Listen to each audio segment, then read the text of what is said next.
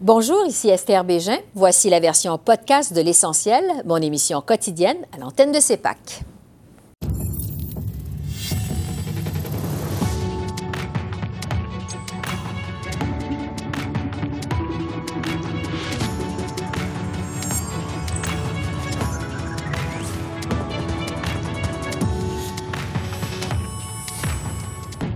Soir, Ottawa confirme de nouveaux retards dans la livraison des vaccins au pays, mais garde le cap sur les 6 millions de doses d'ici la fin du mois de mars.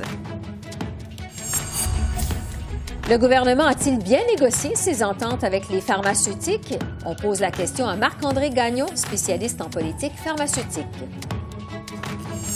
Les vaccins, les Proud Boys, Derek Sloan et les relations Canada-États-Unis. J'analyse les dossiers chauds de cette semaine parlementaire avec notre panel de journalistes. Bonsoir, Mesdames, Messieurs. Ottawa confirme une nouvelle réduction dans la livraison des vaccins de Moderna. La pharmaceutique enverra au Canada moins de vaccins que prévu dans la semaine du 22 février, comme ça a été le cas cette semaine d'ailleurs, mais sans préciser le nombre exact. À l'origine, Moderna s'était engagé à livrer au Canada quelques 230 000 doses de son vaccin à toutes les trois semaines. Un nouveau retard qui survient alors que Pfizer, comme on le sait, a dû aussi réduire temporairement ses livraisons de vaccins au Canada. Malgré tout, le responsable de la logistique des vaccins au pays garde le cap sur les 6 millions de doses attendues pour d'ici la fin du mois de mars. On écoute le major général Danny Fortin. Moderna ne nous a pas indiqué euh, la raison, nous a pas indiqué qu'il y avait des problèmes de production euh, en tant que tel ou des travaux à l'usine. Mais euh, Moderna fait face à une demande mondiale avec des défis de production mondiale alors qu'on commence une production chez Moderna depuis seulement quelques temps. Alors, la production et notre quantité qu'on reçoit a été diminuée. On n'est on n'est pas certain de ce qu'on va avoir la troisième semaine de février, mais il n'y a aucune indication qu'il y a un problème majeur et on continue de nous assurer qu'on va recevoir les quantités prévues à la fin du trimestre. Marc-André Gagnon est professeur spécialiste en politique pharmaceutique à l'Université Carleton. Bonjour, professeur Gagnon. Bonjour. Je vous demanderai d'abord, est-ce qu'on est en train de demander l'impossible aux autorités de la santé publique, euh, c'est-à-dire qu'ils nous donnent le nombre exact de doses de vaccins que le Canada va recevoir à chaque semaine? On est quand même en contexte de pandémie. Est-ce que c'est euh, mission impossible? Ben, il y a un petit peu de ça, effectivement. C'est-à-dire que le Canada, on s'est prémuni de différentes ententes avec les compagnies dans un système où est-ce qu'on faisait confiance que les compagnies allaient pouvoir respecter leur carnet de commandes. Mais là, ce qu'on voit, c'est qu'une après l'autre, commencé par Pfizer, ensuite AstraZeneca et, et maintenant Moderna, ben là, on annonce des ralentissements de production. On peut pas remplir les carnets de commandes euh, et, ce n'est pas le Canada qui, est responsable de ces retards-là, si on veut. Donc, à, ce moment-là, c'est difficile pour le Canada de déterminer avec exactitude qu'est-ce qu'il va pouvoir recevoir et quand. Lui, il a fait des ententes. Ces ententes ne sont pas respectées pour le moment. Donc, euh, mais ce n'est pas juste le Canada. Je veux dire, c'est la réalité de tous les pays en ce moment. Ça coince partout. Ça coince pas juste au Canada. Oui, parce que pour ce qui est des euh, expéditions du vaccin de Moderna, euh, bon, il y a une chose qui est certaine, c'est qu'au mois de février, elles vont être moindres que ce qui était prévu. Les autorités de la santé semblent pas trop savoir pourquoi. Qu'est-ce qui pourrait expliquer ces retards dans les livraisons du vaccin de Moderna, selon vous? Ben, il y, y, a différentes raisons qui peuvent expliquer des, des retards de livraison. Euh, du côté de chez Pfizer, le, le, les retards dans la production, c'était dû au fait qu'on ralentissait la, la, production afin de pouvoir mieux étendre euh, euh, les installations pour pouvoir oui. produire davantage par la suite. Du côté d'AstraZeneca, c'est ce qu'on a réalisé, c'est que lorsqu'on a mis en production l'usine en Belgique, au départ, on avait des, prévisions au niveau de la production qui ne se réalisent pas, sont beaucoup en dessous de ce qui était euh, attendu. Au niveau de Moderna, on n'a pas de détails pour le moment. Euh, fait qu'on peut on peut spéculer, ouais. mais euh, on, il peut y avoir plein de raisons. pour comprendre, il y a une très grande complexité euh, au niveau de la production d'un vaccin. Il y a une chaîne d'approvisionnement. Là, c'est pas juste dans l'usine, mais avant même pour les différents ingrédients actifs, l'utilisation de, l'utilisation de bioréacteurs, etc. Il y a une complexité. Et, et s'il y a n'importe quelle parcelle de cette chaîne d'approvisionnement qui coince, ben les livraisons ne peuvent pas se faire au final. Ouais, et il y a des retard. Je veux revenir justement sur les contrats que le Canada a conclus avec différentes pharmaceutiques pour l'obtention de vaccins. Selon certains spécialistes, Ottawa aurait négocié plusieurs ententes avec différents fabricants de vaccins. D'ailleurs, le Canada s'en vante beaucoup. Il a un excellent mm. portefeuille de vaccins, mais ne se serait pas assuré d'être euh, en haut de la liste pour être les premiers à recevoir les vaccins. Est-ce que euh, le gouvernement Trudeau, à la lumière de ce que vous voyez, a adopté une mauvaise stratégie en négociant ces contrats avec les différentes pharmaceutiques? Euh, il y a deux façons de répondre à la question. Est-ce que dans le jeu du nationalisme vaccinal, est-ce qu'on a bien performé par rapport aux autres nations? Euh, en fait, au final, non, on n'a pas très bien performé parce que euh, le Canada n'a pas lui-même ses propres capacités de production. On n'a pas développé de vaccins au Canada. Euh, donc, euh, au fait, les tentatives qu'on a fait avec le partenariat avec l'entreprise chinoise ça n'a pas fonctionné. Mm-hmm. Donc, au final, on se retrouve un petit peu dépourvu. C'est clair que pour les pays qui ont développé eux-mêmes sur leur propre, on pense le vaccin Moderna aux États-Unis qui a été financé d'abord et avant tout par des fonds publics américains, ben, le gouvernement américain est très bien placé pour s'assurer que Moderna va donner priorité aux États-Unis. On n'a pas ce genre de situation-là au Canada. Mais une autre façon de prendre la question, c'est est-ce qu'il fallait se lancer dans cette espèce de, de, de, nationalisme vaccinal où chaque pays négocie avec des firmes pour essayer de, sauter la file et passer devant les autres. Euh, ça, fondamentalement, ce jeu-là, il est problématique. Euh, il y avait on aurait aimé euh, une production, une répartition équitable des vaccins selon les priorités de la santé publique globale dès le départ, mais ce n'est pas ce qui s'est passé, à commencer par les États-Unis sous l'administration Trump. Euh, euh, on, menaçait carrément de bloquer les exportations dès le départ jusqu'à temps que l'ensemble de la population américaine allait être vaccinée. Donc mhm. à ce moment-là, c'est clair que le Canada n'avait comme pas le choix d'embarquer dans la partie. Nous allons nous-mêmes faire des ententes ailleurs, en particulier avec l'Europe, pour s'assurer qu'on ait accès minimalement aux vaccins qui sont nécessaires. Et à ce niveau-là, le Canada a quand même assez bien performé. On a sécurisé beaucoup de, doses. Euh, certains diront un peu trop, euh, mais effectivement, au niveau des délais, ben, le Canada ne pouvait pas faire mieux au niveau des délais. Mais d'autre côté, il faut que la population canadienne comprenne que ce n'est pas parce qu'on va vacciner l'ensemble des Canadiens le plus rapidement possible que le problème est terminé.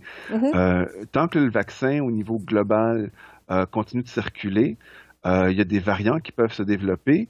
Et s'il y a des variants qui se développent, ben, la production vaccinale que nous avons acquise risque de devenir obsolète et on risque à ce moment-là de, de recommencer à zéro. Ouais. Donc, donc, avoir une répartition plus équitable, s'assurer de, couvrir les besoins de la santé publique globale, en particulier les, travailleurs de la santé pour les pays en développement, c'est absolument nécessaire qu'ils aient leur vaccin avant les autres, euh, euh, même avant euh, le reste de la population des pays plus avancés. c'est eux qui vont mieux participer à enrayer la pandémie. Bon, euh, juste en terminant, le gouvernement Trudeau qui maintient évidemment euh, que euh, malgré les retards et malgré tout, il y a une majorité de Canadiens qui seront vaccinés d'ici le mois de septembre. Je, dernière question. Est-ce que le Canada est le seul pays qui est pris avec des retards comme ça dans ses livraisons de vaccins? Non, euh, absolument pas. Je veux dire, en ce moment, ça coince partout. On a une espèce de guerre commerciale entre l'Europe et le Royaume-Uni pour qui va obtenir la prochaine euh, livraison de vaccins, etc. Euh, non, ça coince en ce moment partout au niveau global. Marc-André Gagnon, professeur spécialiste en politique pharmaceutique à l'Université Carleton, merci beaucoup de vos lumières. Merci. Plaisir. Au revoir. Bonne fin de journée. Et ces nouveaux retards dans la livraison des vaccins, euh, comme on s'y attendait, ont suscité de vives réactions à la Chambre des communes. L'opposition continue de dénoncer euh, la gestion de la pandémie par le gouvernement Trudeau et sa décision d'avoir recours à COVAX, ce système d'approvisionnement en vaccins entre pays riches et pays défavorisés. Voici un échange entre le député du Bloc québécois Alain Terrien et la vice-première ministre Chrystia Freeland.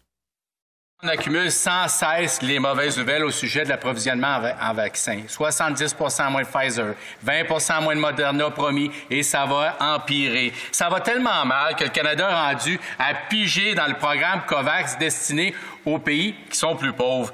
On est le seul pays du G7 à le faire. C'est extrêmement gênant. Le premier ministre n'a clairement pas démontré qu'il mérite une confiance aveugle. Au contraire, plus que jamais, il faut être transparent. Va-t-il rendre public les contrats et le calendrier d'approvisionnement en vaccins? L'honorable vice-première ministre. Monsieur le Président, concernant le COVAX, notre gouvernement n'excusera, jamais d'avoir fait tout ce qui est en son pouvoir pour faire vacciner les Canadiens le plus rapidement possible. Le COVAX a toujours fait partie de la stratégie d'approvisionnement du gouvernement du Canada et d'autres euh, nos partenaires comme la Nouvelle-Zélande, le Singapour et le mécanisme fonctionne. Nous sommes sur la bonne voie pour voir au moins de 2 milliards de doses de vaccins être livrées dans le monde d'ici la fin de 2021. L'honorable député de la Prairie. Président, le premier ministre dit que tout le monde va être vacciné d'ici septembre. Il y a des experts de The Economist qui nous disent que ça n'arrivera pas avant l'été 2022. Moi, Monsieur le Président, j'ai beaucoup plus confiance à des experts étrangers parce qu'ils n'ont pas avantage à mentir. Évidemment, ce sont des projections parce que le gouvernement cache toujours l'information. Tout ce qu'on sait, c'est les mauvaises nouvelles à répétition. Le Canada est actuellement au 33e rang des pays par tête de pipe, Monsieur le Président puis ça continue de baisser. Ils font rien. Quand est-ce que le, premier ministre va sortir son plan et ses contrats? L'honorable vice-première ministre. Monsieur le Président, je veux assurer le député du Bloc, pour lequel j'ai beaucoup de respect, que notre gouvernement partage l'urgence qu'il a concernant les vaccins. Et c'est pour cette raison que le major général Danny Fortin partage l'information avec les provinces et les territoires et avec tous les Canadiens. Et je veux souligner encore une fois que tous les Canadiens qui souhaitent se faire vacciner pourront le faire d'ici la fin de septembre. Les retards dans les livraisons de vaccins, ça a vraiment monopolisé les travaux aux communes toute la semaine. Semaine que j'analyse avec Joël Denis, Altia et Conrad. Bonjour à vous trois. Bonjour. Euh, les retards dans les vaccins, Altia d'abord, euh, est-ce que le gouvernement Trudeau est à blâmer? Euh, ben, on ne sait pas, pour être honnête, s'ils sont vraiment à blâmer parce que les contrats sont tous secrets. Alors, on ne sait pas s'ils ont mal négocié, s'il y a des amendes à payer, si Moderna et Pfizer n'atteignent pas les cibles qu'ils nous ont données. on ne sait franchement pas. Euh, Aujourd'hui, la major générale euh, Danny Fortin il a mentionné que maintenant, en plus des délais avec Pfizer, il va y avoir des délais avec Moderna, et puis que même le gouvernement ne sait pas pourquoi il y a des délais. Euh, il y a peut-être, en tout cas, il n'y a pas de raison officielle donnée. Alors, je sais pas.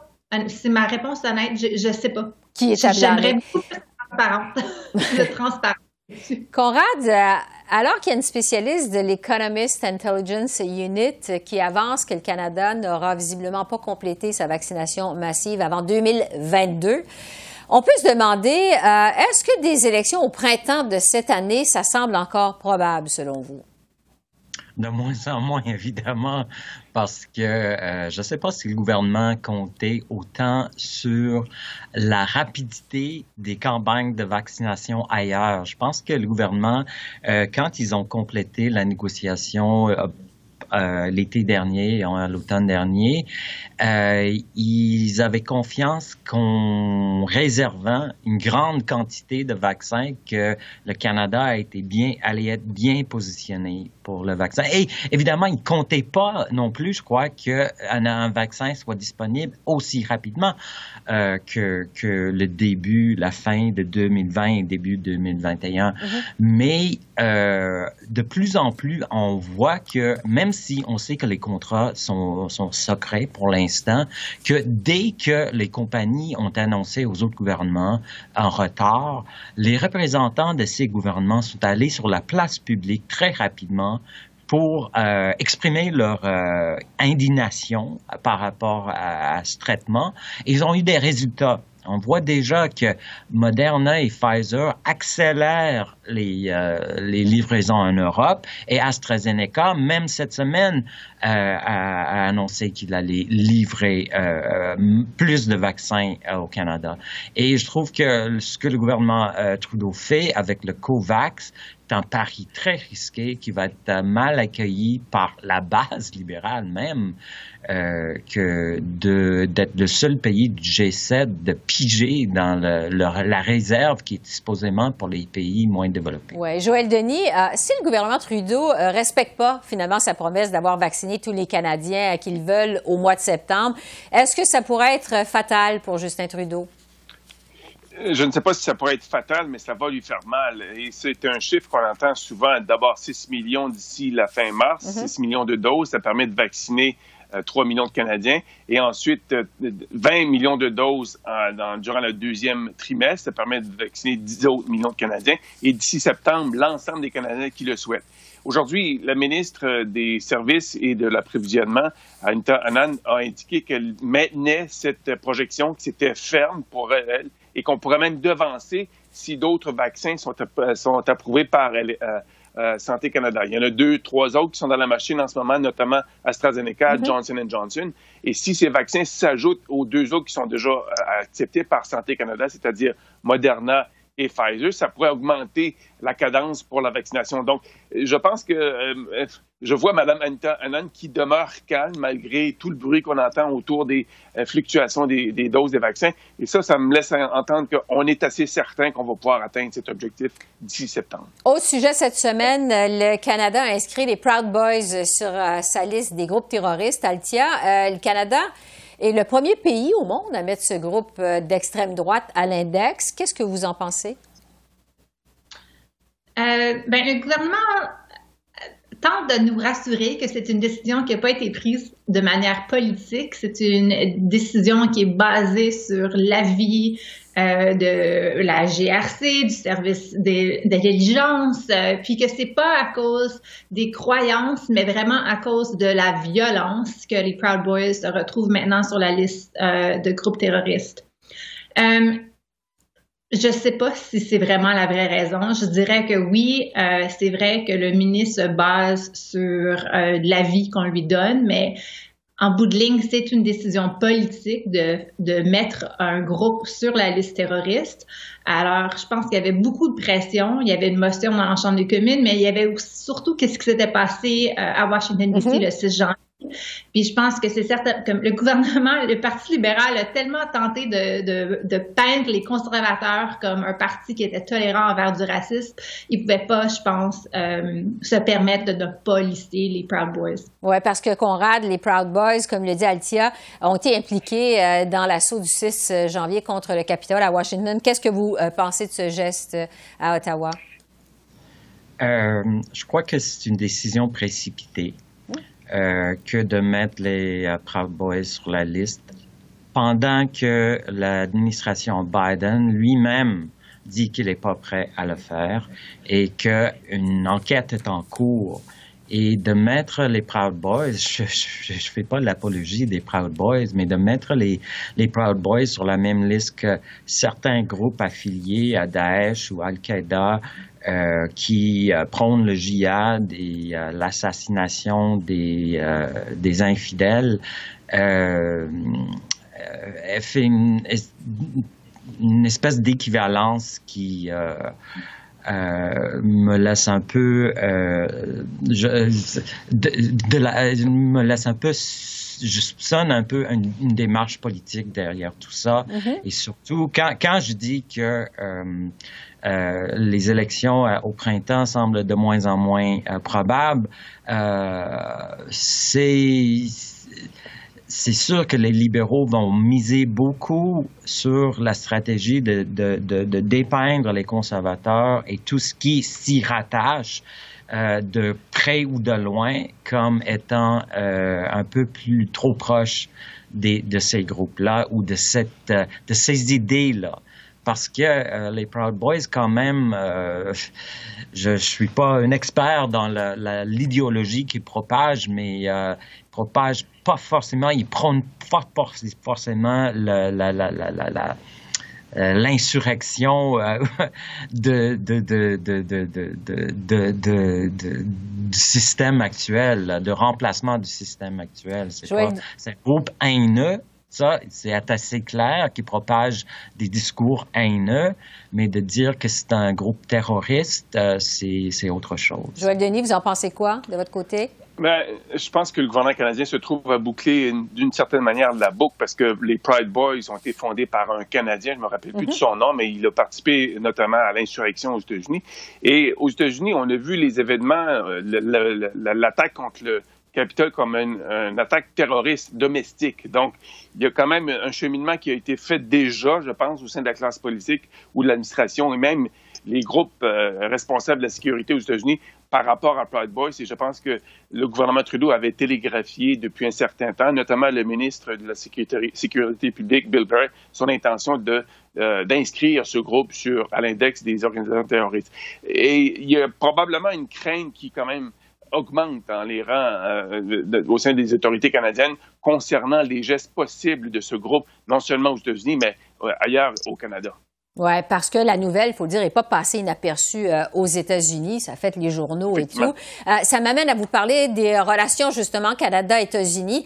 Euh, les conservateurs qui réclament un comité spécial des communes consacré aux relations Canada-américaines, un peu comme ils voulaient ce comité sur les relations Canada-Chine. Altia, qu'est-ce que vous en pensez de cette idée des conservateurs? Ah, je sais pas si ça va faire une différence, mais moi, j'aime bien ça, suivre les comités, alors pourquoi pas?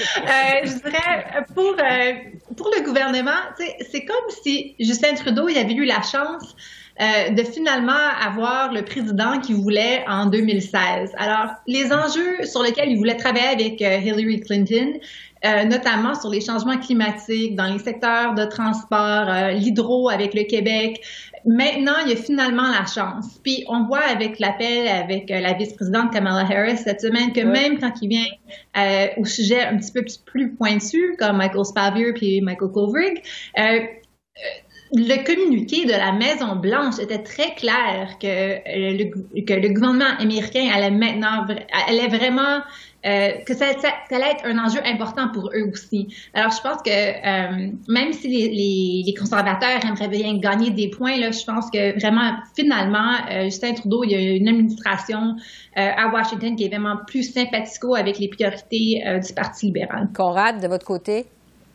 Oui, mais si on regarde les premières, les premières décisions du gouvernement Biden, on n'a pas l'impression que le Canada figure au sommet de sa liste des priorités, mais sa première décision a été d'annuler le, permis pour l'oléoduc Keystone, euh, qui était euh, le gouvernement Trudeau le dit, euh, une priorité, priorité pour le, gouvernement canadien.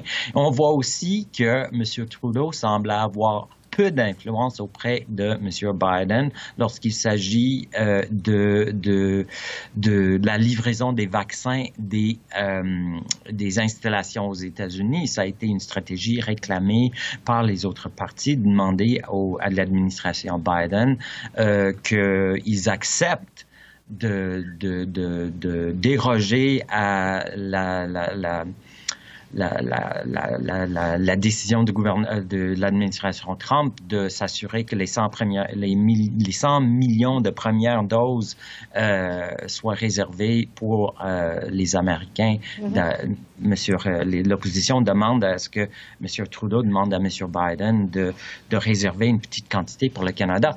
Et euh, on a vu aujourd'hui qu'il n'en est pas question. Donc, je trouve que si les conservateurs veulent en parler, c'est justement parce que ils veulent euh, mettre l'accent sur le peu d'influence que semble-t-il ce gouvernement, le gouvernement Trudeau, a auprès de des autorités américaines. Joël Denis, euh, il y a quand même eu d'autres coups de fil euh, cette semaine. Euh, en parlait il y a un instant la vice-présidente euh, Kamala Harris et le premier ministre Trudeau. Il y a aussi le nouveau grand responsable des transports de l'administration Biden, Pete Buttigieg, qui a appelé le ministre Al Grabra.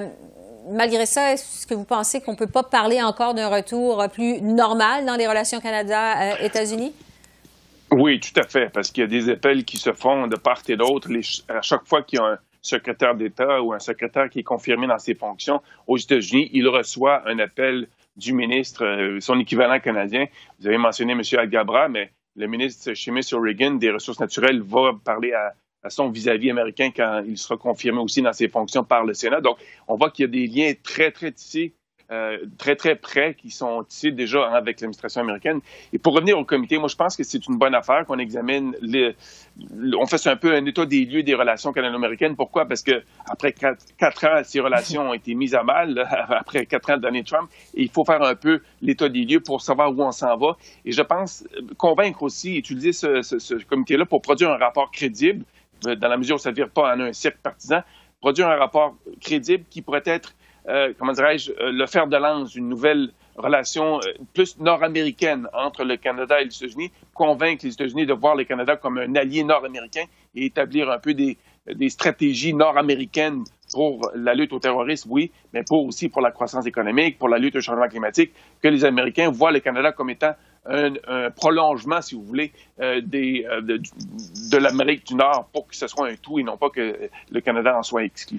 Il nous reste à peine deux minutes, euh, donc je vais vous demander d'être bref sur dernier, ce dernier point. Je vais vous parler, je vais vous entendre sur l'affaire Derek Sloan, le député conservateur, bon, qui a été expulsé en fait du caucus conservateur récemment, qui veut maintenant se présenter sous la bannière conservatrice à la prochaine élection. Altia, jusqu'à quel point c'est une patate chaude pour le chef Aaron O'Toole?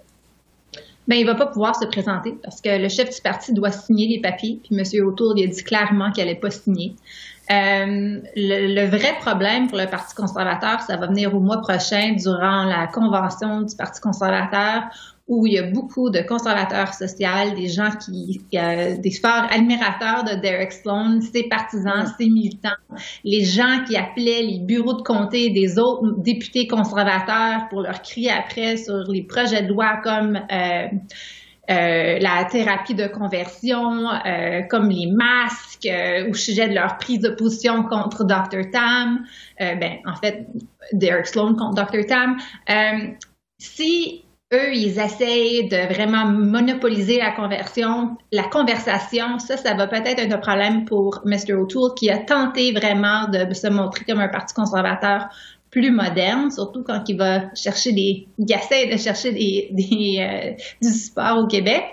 Euh, mais euh, je, pense que Mr. Stone, comme député conservateur, ça, ça, ça va pas arriver. Conrad, dans quelques secondes, parce que pour enchérir à ce que dit Altia, il y a des conservateurs sociaux qui se sentent abandonnés par le Parti conservateur. Est-ce qu'il pourrait y avoir une rébellion qui se prépare pour Aaron O'Toole? Euh, c'est un test de leadership pour lui, sans doute, mais pour l'instant, je ne crois pas que M. Sloan a la l'appui au sein du parti qu'il pense et que euh, ce qui est important dans ce, débat-là, de se souvenir que Leslie Lewis aussi euh, représente cette aile du parti et elle a fait une beaucoup meilleure performance que M. Sloan durant la course au leadership. Mm-hmm. Mais cela dit, euh, euh, je pense qu'il y a beaucoup de conservateurs, même ceux qui n'appuient pas Derek Sloan, qui ont trouvé que le prétexte euh, qu'a utilisé Aaron Sloan pour se débarrasser, Aaron O'Toole pour se débarrasser de Derek Sloan était euh, une faux, un faux prétexte dans le sens que le même individu avait contribué au, euh, au Parti euh, conservateur. Mais effectivement, c'est un test et pour l'instant, le leadership de M. O'Toole n'est pas assez solide pour, euh, pour dire s'il va survivre à, cette, euh, à ce défi. Il nous reste 30 secondes. Joël Denis, euh, je vais terminer avec vous sur un autre sujet. En fait, le premier ministre Trudeau, j'aimerais avoir votre avis là-dessus, qui assiste aux travaux aux communes et à la période des questions de façon virtuelle, n'est pas présent physiquement au Parlement. Qu'est-ce qu'on doit penser de ça? Qu'est-ce que vous en pensez? M. Trudeau veut prêcher par l'exemple en faisant du télétravail. Tout le monde encourage euh, les travailleurs à travailler à partir de la maison. M. Trudeau fait, ce qu'il ce qu'il prêche depuis un certain temps. Et il a même demandé à la majorité de ses ministres et de ses députés qui ne viennent pas de la région d'Ottawa de rester chez eux. C'est pour ça qu'il y a si peu de libéraux en ce moment à la Chambre des communes. Donc, il prêche par l'exemple. Joël Denis, Altia et Conrad, merci beaucoup. On se retrouve bientôt. Merci. Merci. Merci, à vous. Au revoir. Bye bye. Alors voilà, c'est comme ça qu'on a vu l'essentiel de l'actualité de ce jeudi 4 février sur la colline parlementaire à Ottawa. Esther Bégin qui vous remercie d'être à l'antenne de CEPAC, la chaîne d'affaires publiques par câble. Je vous souhaite une excellente euh, fin de soirée et à bientôt. Et surtout, prenez bien soin de vous. Au revoir.